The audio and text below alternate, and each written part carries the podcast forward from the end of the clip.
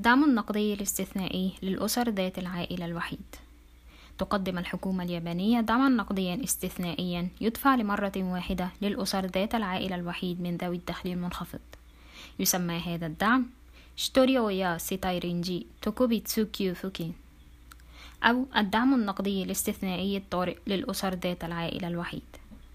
المقيمون غير اليابانيين أيضا مؤهلون للحصول على هذا الدعم. كقاعدة عامة يستحق هذا الدعم المالي الأسر ذات العائلة الوحيد التي لديها أبناء أقل من 18 عام. والأسر ذات العائلة الوحيد التي لديها أبناء من ذوي الاحتياجات الخاصة أقل من 20 عام. هناك ثلاثة أنواع من الأسر التي تستحق الحصول على هذا الدعم. يختلف مقدار المال حسب كل نوع.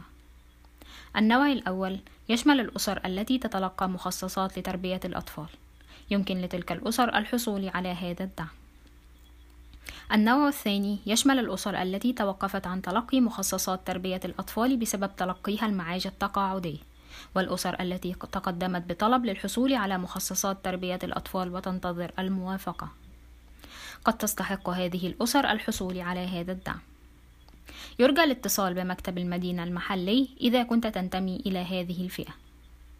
يمكن لهذين النوعين من الأسر الحصول على خمسين ألف ين بالإضافة إلى ثلاثون ألف ين أخرى عن كل طفل بعد الطفل الثاني.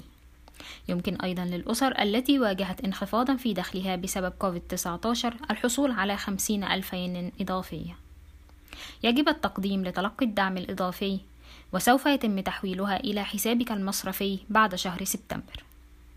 النوع الثالث هي الأسر التي لا تتلقى مخصصات لتربية الأطفال ولكنها واجهت انخفاضا مفاجئا في الدخل بسبب كوفيد-19 إذا كنت تنتمي لهذه الفئة فيرجى استشارة بلدية المدينة والتقدم للحصول على هذا الدعم. سوف تحصل الأسر من هذه الفئة على هذا الدعم في وقت لاحق من شهر سبتمبر.